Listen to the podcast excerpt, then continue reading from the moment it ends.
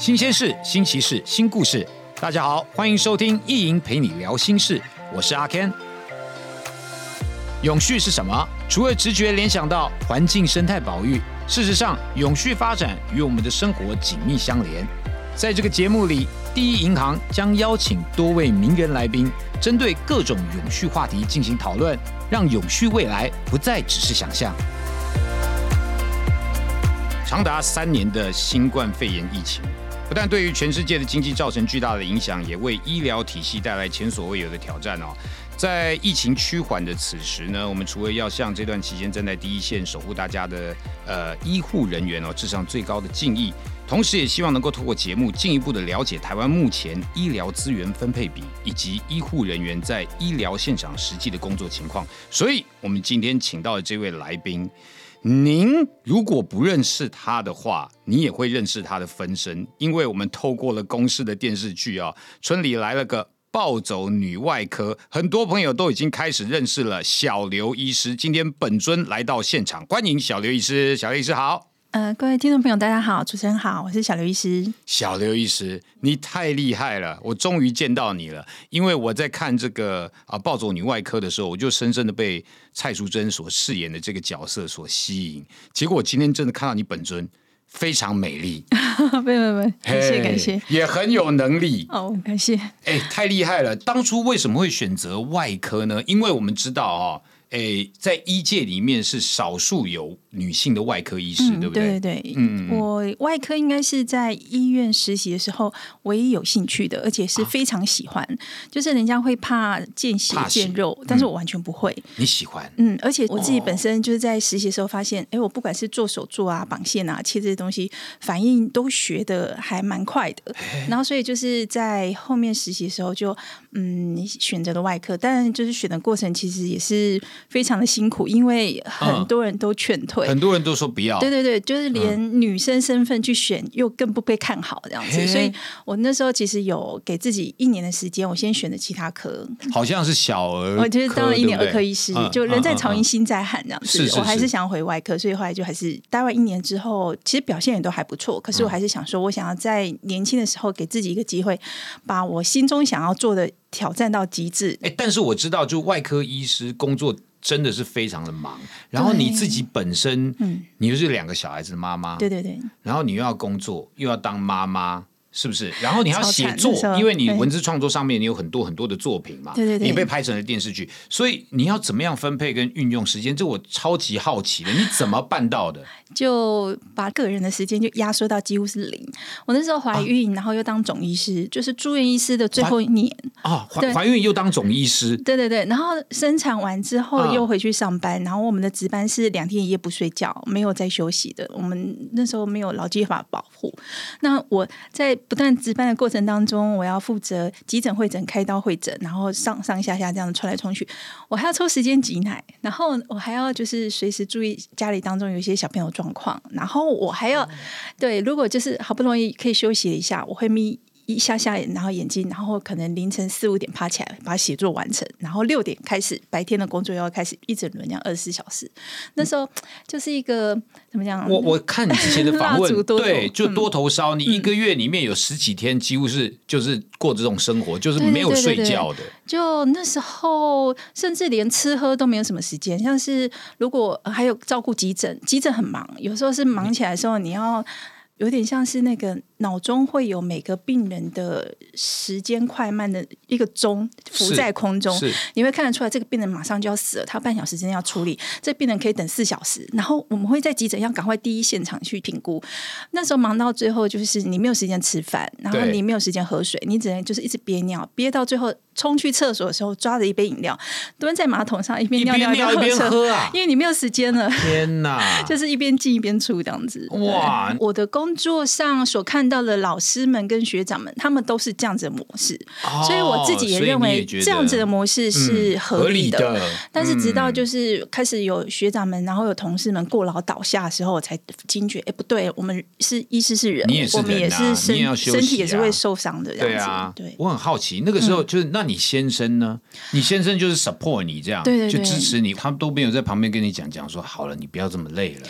会，他会这样讲。可是哈，我有跟他分析过，就是那是我们医师训练最辛苦的一年。对，然后我有跟他讲说，如果我今年这个时间撑不过，我还要再重新花一年时间，我更无法想象，就是这种痛苦还要再延续一年。其实我们外科医师受训要五年，那是我第五年的时候这样子。对，所以我就我就只有请他，对我就请他就是无论如何条件支持我，然后我用我最后意志。度过那一阶段，太伟大了！这是你之前的事哦，都是还没有新冠肺炎的时候嘛，对不对？但是新冠肺炎让全球的这个医疗体系带来了很大的影响哦，真的，这个防疫跟医疗真的其实有些时候是难以兼顾的，因为。之前就已经够忙了，像你那样子的状态，然后又加上疫情，这其实让这个医疗体系面临很大的冲击嘛，对不对？就以我了解的，就是说，在这个疫情期间，很多人都是医护人员，然后长期的人力不足。那就像你讲的，忙到你知道连喝一口水、喘口气的时间都没有。这个也要想要请您来分享一下，在过去的这两三年里面。医疗人员的工作状况，你自己看到什么？我觉得就是那个新冠肺炎来的时候，它让在急诊还有就是重症加护这一类的受到很严重的那个考验，这样子。那我现在是从外科开始专门做乳房外科，我这边受的打击是比较轻微的，就可能就是有一些门诊的病人减量，但是在急诊还有重症加护的，他们其实是非常辛苦，他们甚至已经压力很大吧？对，就撑不下去这样子。那顾加护病房这件事情的话呢，它其实是一个我们讲说叫做养兵千日，用在一时，就是急诊跟重症这一块。是。那他在类似像新冠肺炎，或者是是像八仙气爆，或是高雄曾经也发生气爆，对对，这种。大型公安的医疗的灾难发生的时候，其实就会严重考验这些单位他们的医疗能量足不足够。嗯，那其实很明显，台湾是不足够的。对，平时就已经不足够了。然后在这个情况之下，就变得非常辛苦。所以那时候，我们的呃所有全院的医师的班次全部都要调整，都要去支援，然后或者是说做那个筛检。那时候就是都有大量的快筛，我们要去在筛检站这样子啊。初期筛检站也都是很临时这样子搭乘，然后。穿上防护衣之后，在里面还没有空调、没有冷气之下，那个汗如雨下，那个整个前胸贴、后背都是湿的。就是心理跟这个生理上面的压力，其实都蛮大的。是不是有很多医务人员到后面也是，他是不是有什么崩溃的状况？会，那时候疫情刚开始，大家还对这个病不是很。了解的时候，就是比方说，你回家之后不能够直接马上跟孩子有互动，因为你怕身上会带病毒。对对。甚至有人就直接住在医院的值班室，都不敢回家，然后就是看视讯这样子。那有因为这样子有压力过大的，就是我们就知所知道，像加护病房的护理人员就大量的离职，大量的离职，直接不做了。对，因为他受不了，受不了了。然后那种不管是心理上的，然后还有就是台湾对于就是尤其护理在重。政治方面的人力要求。技术要求很高，可是相对应的薪资，如果像同样的技术等级，在国外是不成比例的，对，不成。所以就是对他们而言来讲，他们受训那么久时间，然后要全部放弃掉，然后离职，离职完之后，很多是已经就是不回头了。他们就可能是类似不会再去做这么辛苦的，可能就是门诊的啦、助理类的啦、医美的啦，不会是在做救命的。我们我们都常常说，那个过那个坎哦，去救丑，然后还是留在这个。生死奈何桥的这一边继续在救命，那个真的是不一样的心境，这样子不一样的，那很多一过去就不回来。是医疗工作太过辛苦，使得几科哈内外妇儿急，对五大皆空急，嘿，就是你们会想说是五大皆空，为什么？因为就是人员不足嘛。你如果待遇好，然后。规定内容什么各方面 SOP 都都是非常好的话，我相信会有更多人想要投入，没错，对不对？错。但是这样就变得说，我们其实在这个医疗人员的待遇上面，我们就要多多去争取，其实对不对？就是有一个，如果说台湾健保是举世闻名的好，可是你可以看到其他国家没有办法复制。那真的这么好东西没有办法复制是什么原因？最主要就是剥削了里面结构医疗人员的对应的福祉。如果要一个制度可以永续，我们也希望这个好的制度可以让我们。的子孙去用。没错但是我们希望就是，嗯、我自己当外科医师，我看到的状况就是，外科经验上资深的前辈们，他们的技术想要传承，但是是断层的。嗯这为什么现象呢？就是可以预见未来五年、十年，帮我们家小朋友可能开感冒药或是打医美镭射的医疗人员绝对是不缺的。可是当他如果盲肠炎破裂，或者是说他受伤紧急要急救的时候，这个紧急救命就是前面有一直在讲的“养兵千日，用在一时”。对到时候伸出那个急救救难的手，是会被这样架空掉的。那我觉得真正应该要做的事情是怎样呢？就是台湾的健保。啊对，那它是所谓的社会福利呢，还是属于保险？所谓社会福利的话，就是修个短袜，但是它只保你基本哦，你肚子饿了可以吃一碗肉燥饭，就这样。对，但是如果它是保险的话呢，那你就可以吃牛排。对可是你不要想说想要用吃肉燥饭的钱，然后每一次都吃到牛排。如果我们要社会更进步的话，真的要不停的去聊这件事情。对对就是我们对对一直在乎的是 CP 值，或者是说你花了那么少的时间就把这件事情做完了，那我相对来讲我就不要给你那么多的钱。对对对，那我觉得刚刚讲外科为什么会人力严重断层，主要就是几个。嗯，首先呢，外科工作一直都是非常的高压力的，嗯然后他这个压力甚至有时候会带情绪到家庭当中。对啊，你要去负责的。对，那这种高压的情况之下，然后呢，对应到就是我们现在这一辈的医师们的薪水，其实跟这四五十年的医师的是不能成正比的。当然哦，这个当然就是是自己个人选择方面。那、哦。有的时候病人，台湾的就是网络上常常一下就是呃黑函啊、爆料啊，然后就是投诉医病啊这些。你要去救他的命，结果病人还跟你讲讲说，你把我害成这样，对，我们有时候就哇。会遇到急救成功，结果反而被告，因为 急救要插管，但是他有活动假牙，然后那个假牙是那种牙牙吗？桥式的，嗯嗯。我们在插管的时候会把它哦口腔东西推进去，那结果那个假药它就吞到胃里了，啊。然后事后发现的时候，他就告你这样子，但是急救是成功的，急救？对啊，但是急救的时候我们 所以现在就会多哎，急救的时候会检查一下口腔，然后有没有什么异物排除这样子。但我觉得这个就是一个互相性的良好的成长，对对就是医疗一直有在进步，从很上对下的父权慢慢变成就是是平等的。是但是我觉得，就是民众们也要慢慢的做学习跟成长。所以我在做网络经营的时候，还会讲一些卫教的东西。我觉得这是大家要多做沟通啦，嗯哈、这样呃彼此之间的关系也要维持呃在一个非常良好的状态，这是比没较好的。错没错。那我知道大家就很多人关心这个医疗的体系哦，嗯那也有很多的企业真正的也都在帮助哦，比如说这个低银行以及低银行文教基金会哦，也一起哦。持续的关心了三年，就是在这个新冠肺炎哦的这个期间哦，这几年陆陆续续的捐赠了红外线热像测温仪以及零接触智慧防疫自助机、除菌门以及防护衣给多家的这个医院哦、诊所等等啊、哎，陪伴着医护人员，守护着大家的健康啊。我想请问一下，什么叫做红外线热像测温仪？它是不是就是温度计？就是温度走过去会有那个 会秀红，你发烧的时候会特别亮的那个，哦对对对，在疫情期间作用很很大。哎，真的哎，嗯所以我觉得真的是这样子，不仅仅是一般的老百姓啊。如果说企业力量当然是更大嘛，哦，跟着这个第一银行以及第一银行文教基金会，这个让大家一起来响应，这是非常好的事啊、哦有更多的企业来参与，嗯非常感谢是的，好，但是哦，这个。我们觉得这医疗的确是一个追求完美的职业啦，啊，因为你这牵涉到病人的生或死嘛，对不对？面临压力的时候，怎么样维持那个初心？怎么样继续下去？我觉得初心不会遗忘，因为它是你要适度的、不断的反问再反问。那个回到医疗对于疾病的这个本心上，这就是我的初心。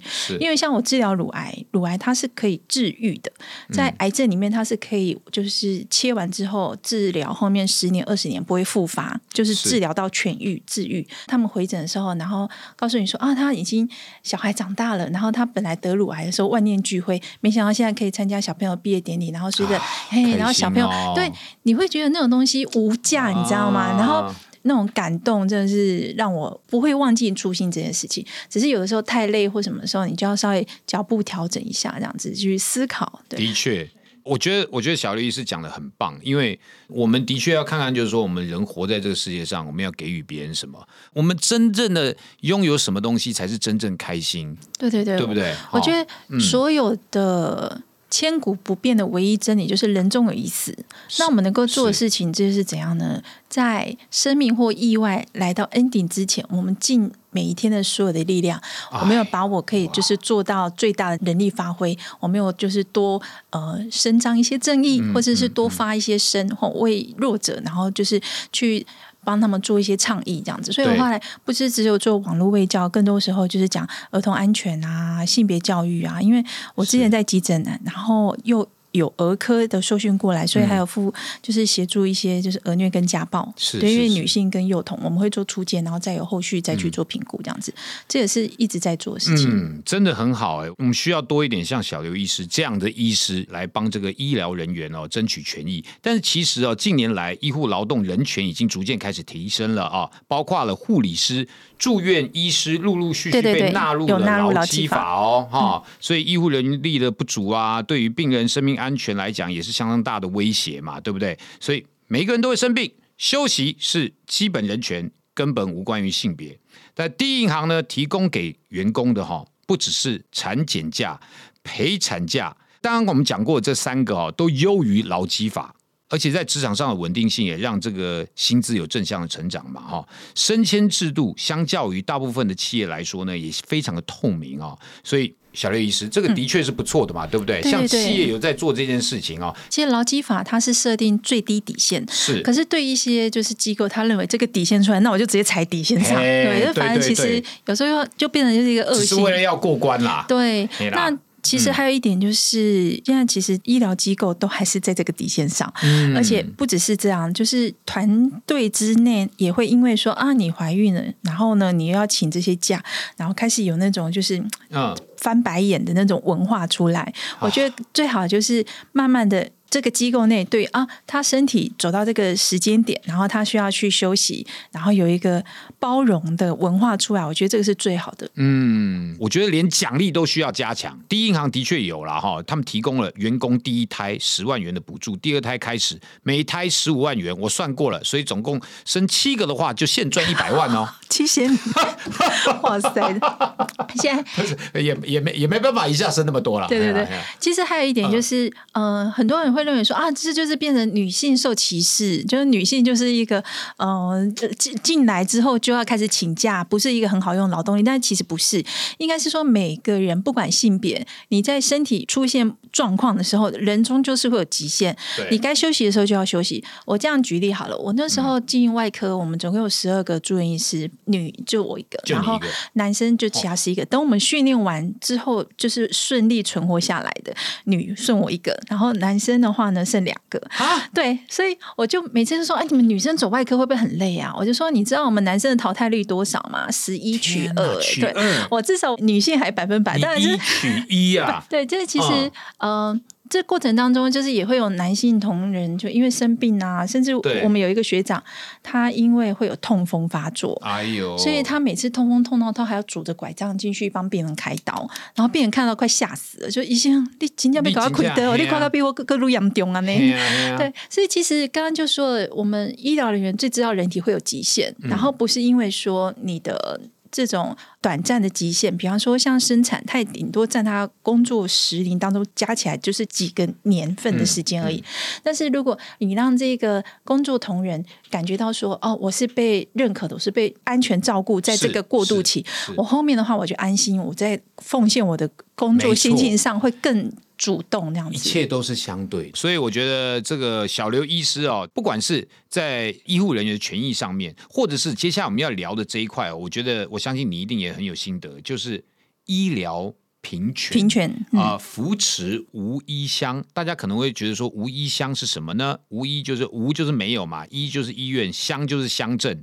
对不对？有一些乡镇，它其实医疗资源是非常非常少的，甚至几乎完全没有。居民可能要花一整天的时间哦，然后他要坐车，然后到别的地方去看诊。台湾到现在还有这样子的环境哦，对不对？我那时候在北部实习。然后就是当住院医师完受训完之后下来到那个南部，嗯，然后我在高雄，然后过一个高平溪之后到屏东之后，我很惊讶的发现，居然还有类似像那种史怀哲到非洲没有医疗的那种现场这样子，对，你会很惊讶，而且病人就是很辛苦的承受，比方说。嗯，我那时候遇到一个阿伯，他是骨癌，然后长在手臂上，他手臂已经肿的跟破派一样，那样子，那个其实已经骨头跟肌肉都整个吃到了。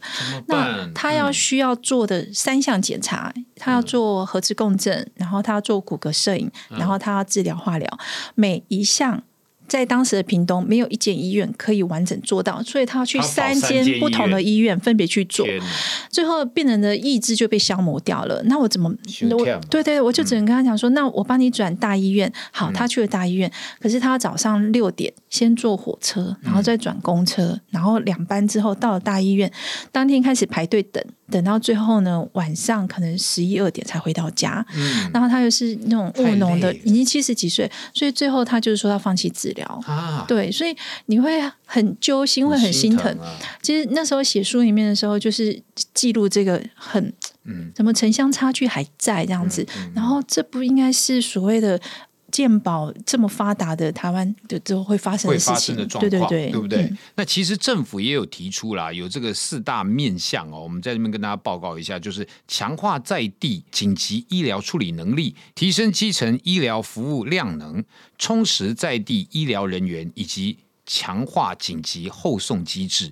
呃，这个四大面向，但是小律师你自己如何定义这个医疗平权呢？你觉得呃，当务之急最重要的是什么？嗯，我觉得其实这个议题目目前慢慢越来越有被重视。是，首先呢，就是其实医院它要成立，然后要足够医疗人员在那个点，它其实是一个要当地人口充足，然后它的病人量要有足够，因为医院开它不是慈善，它没有办法说开了就赔钱，对，它也是要有足够，这个绝对是可以能够运行嘛，对，它绝对是可以体谅的。那如果说当地的民众或是那个分散的基数不足以支撑这样的时候，那要怎么样？对，所以他就是要用后送，或者是说用更多的科技去做资源。像我那时候有去望安，他是马工，然后再坐船到望安岛，然后望安岛还可以用视讯当那个画面，在那边有一个叫花朵的花花语，当地有一些渔夫会住在那个岛上这样子，然后他们会派驻护理师，然后他需要哎可能割伤啊，或是一些那种。撕裂伤的时候，他就会用那个视讯让我们看画面，说这个东西需不需要用传或后送？对对，如果没有换药就可以的话，我们就在画面上就可以做这些处置，这样的我觉得就差很多。对，那现在全台湾，不要是在高山上，就是环台湾一圈，几乎没有救护车一天到达不了的地方了。对，所以如果后送机制建立完整，比方说急救救护联络，然后。我从北部，然后一路问问哪边有急诊，然后边人力够，加护病房可以要上去，这个 case 是需要的，我就马上电话一通，我就冲上去，就被发生之前很早以前有一个那个小妹妹烫伤，然后就从北部一路被推推推推到最后到台中才有愿意。接手的这种这种情况，这样子，对我觉得这个完整体制把它连接起来的话，就是能量就会很足够。那样。的确，的确，哎，这个偏向医疗资源不足的这个问题哦，其实当然可以从很多方面改善了哈。像呃，我们刚刚小刘医师讲到这个用远端的方式来治疗，好，或者是后送机制，其实也非常重要。那其实从这个二零二一年开始，第一银行跟第一银行文教基金会就已经开始推动无医乡的计划了。今年更扩大范围。哦，是跟健保署携手合作，捐赠牙医诊疗设备给台南市的三间偏远小学以及嘉义县的两间卫生所。这个也是台湾第一个跟健保署合作的企业单位。那透过这样各种的捐助合作啊，也可以让台湾的无医乡的问题有所改善嘛，对不对？其实我觉得就就是这样，就是企业你做了。并且我觉得要跟大家说，就是说我们有在做这件事情，你们可不可以一嗯起来共襄盛举？响应，对，这对不对样就很很很大的帮助性，这样子。有能力的大家就继续这样推动的话，这个事情慢慢呃雪球就会越滚越大，能量就会越来越强，对不对？对，我所以觉得这真的很重要。嗯嗯嗯我那时候有听过病人，他做一条捷运可以看三间医学中心，啊，对，然后他就从啊早中晚他就看一个病看三次。嗯可是你在只要离开这种精华蛋黄区之外的其他台湾地区，有时候你一天都还看不到一家医院，所以你要知道，就是这种呃嗯差异度。它应该要有更大力量哦，就是当然希望各嗯。企业好的可以有关注的话，一起加入，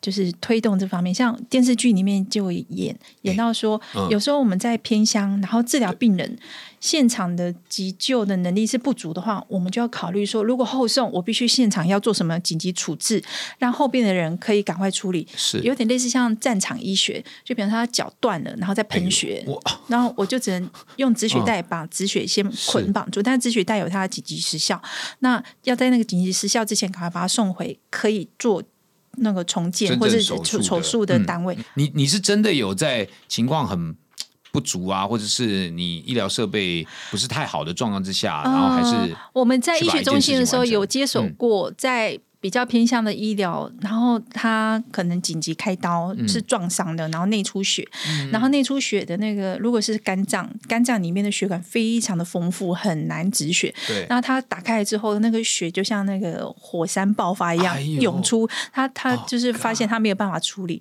他就做什么样动作呢？这是标准的处理方式。嗯他就用很大量的纱布拼命的压、拼命的塞、拼命的压，嗯然后把肚子呢，我们通常缝伤口大概也要十来分钟、二十分钟，他就用最快的方式，用夹子把夹夹夹，然后盖那个布，然后送上救护车，救护车直接送来跟我们接联络电那个电话上，就是急救联络到的时候，病人很快送到，我们打开哦，那个器械啊、纱布啊、都还露在肚皮上这样子，但是至少直接用夹的，对嗯，暂时性的止血的，然后那种就是我们叫绝技刀，从救护车上拖进去到上面开刀房，半小时之内要进开刀，对，然后那个动作都很快所有人员都是用跑的，嗯。那个送血啊，因为我们要就是这种一定要大量的教学，所以他在送出前面那个偏向小医院的时候，我们这边已经就对好他的血血型，对，通常嗯会先用 O 型血，因为不知道血型的情况之下，会先叫 O 型血。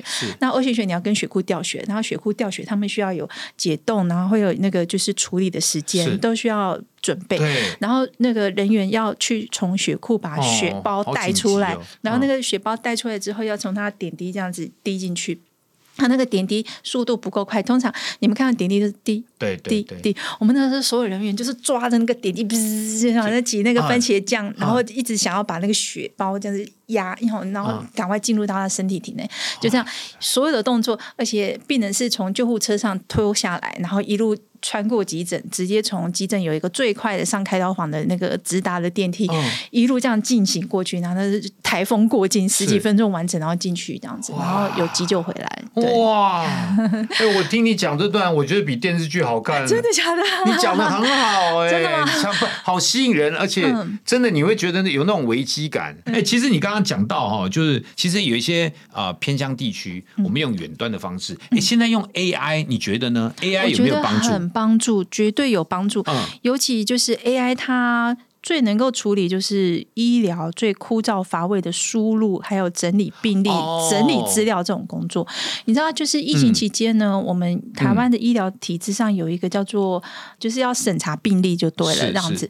那审查病例这个东西，我们就有相当多的 paperwork，、对，嗯就平常哦，那个看诊麻烦，对对嗯已经够累了，然后又去、可能有点枯燥的内容。对对对，就是看诊的时候，病人坐进来，然后医师都在转头打电脑，然后他听病人讲，他回应，他就要把它打字。对，是啊，病人有时候就会生气，一些你都没有跨哇呢，这样子。对，啊啊，但是如果说可以用 AI，AI 有的时候搭配很好的语音，它就是你逐字就整理上去，而且它会把你讲的错字就是调整回来调。整回来。我觉得这绝对是未来的绝对可行，因为我们在做病历审查的时候，就要把这些文字调出来，然后他会给你一个范本啊，说他这一段记录当中有没有达到三四五打扣这几项。那我觉得这个东西你用程式幻化成 AI 的话，不是就可以减少人力嘛？就不用再让我们医疗人员。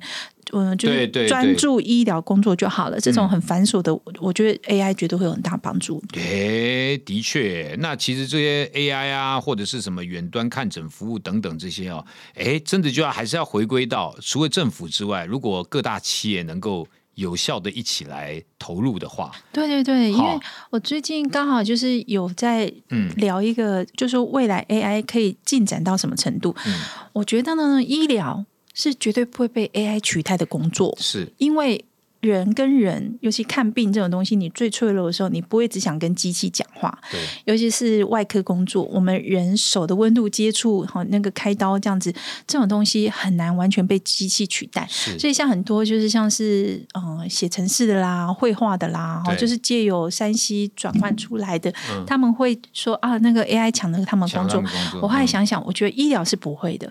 那我们反而可以借用 AI 的这种东西，比方说，哎，你有一个什么类似像是运动手环，然后量你的心跳、血压，然后及时记录到那个 AI 的机器上面云端。甚至像现在糖尿病，糖尿病我们都知道，就是他每几个小时就去扎针，然后有的病人就很。讨厌这种疼痛感。现在有一种是无痛型，它是很微小的针，然后用皮肤这种贴大片防水贴在身上。那这种数据它会每小时及时的侦测。然后这数据的话，如果跟 AI 连线的话，对像你刚刚讲的，如果是糖尿病这种病人，就有很好的一个控制效果。这样子，对我觉得科技科技的确科技发达很厉害，然后就减少繁琐的输入，甚至有机会，嗯，如果就是 AI 看诊之后。嗯，会不会医师他只要连线，只要约个咖啡厅，他就跟你可以看，然后你的状况是怎样？反正 AI 他都可以告诉你他最近的治疗的状况啊，变化性，就不用说我还要去诶诊诊所，我还要排队等抽血，然后进诊间又会恐惧跟害怕，然后只要轻松居家一个。附近的环境，这样就是方便很多。对，的确，这个 AI 的哦，这个在发展的过程当中，的确带给现代人有一些人觉得，哎，有点怕怕的，因为担心被取代嘛。但其实这个社会跟科技都是一一一直不停的在进步的。嗯嗯嗯。好，所以应该要看看如何能够跟 AI 共存，并且让 AI 能够帮助我们更多。好，这才是比较正确的方向。好，但是。我再次要强调，我们这边一定要抛砖引玉一下哈。第一银行为了落实企业社会责任，跟北医以及门诺等医疗院所呢合作已经超过十年嘞。哦，不仅仅是向这民众宣导这个卫教的观念，同时也提供弱势居民所需的物资啊。今年的暑假也再次携手北医前往澎湖举办义诊活动，持续关心偏乡跟离岛居民的健康，同时更赞助这个门诺医院。不放弃的医院愿望的愿啊，东台湾弱势医疗基地的筑建计划，希望透过这样的合作，一同唤起企业跟民众对于东部医疗资源的关注。嘿，这其实是很重要的。像你刚刚讲的偏乡啦，或者是有一些可能是华东地区啊，好。啊，屏东哈，对这些地方，他们还是需要呃非常多的人一起来共同来响应哦，提供他们医疗的资源嘛，对不对？好，今天真的要非常谢谢这个人美心也美的小刘医师来到我们节目当中哦。那当然啦，啊，小刘医师跟我们第一银行都会陪伴在大家的左右，持续的关心并付诸行动，希望能够跟大家共创一个更美好的社会。今天要谢谢小刘医师，谢谢你，谢谢谢谢大家，谢谢。好的，如果大家喜欢这个节目啊，欢迎到各大 podcast 收听平台订阅节目啊，留言评论评分一定要五颗星好吗？并且分享给你所有的朋友哦，我们下次见喽。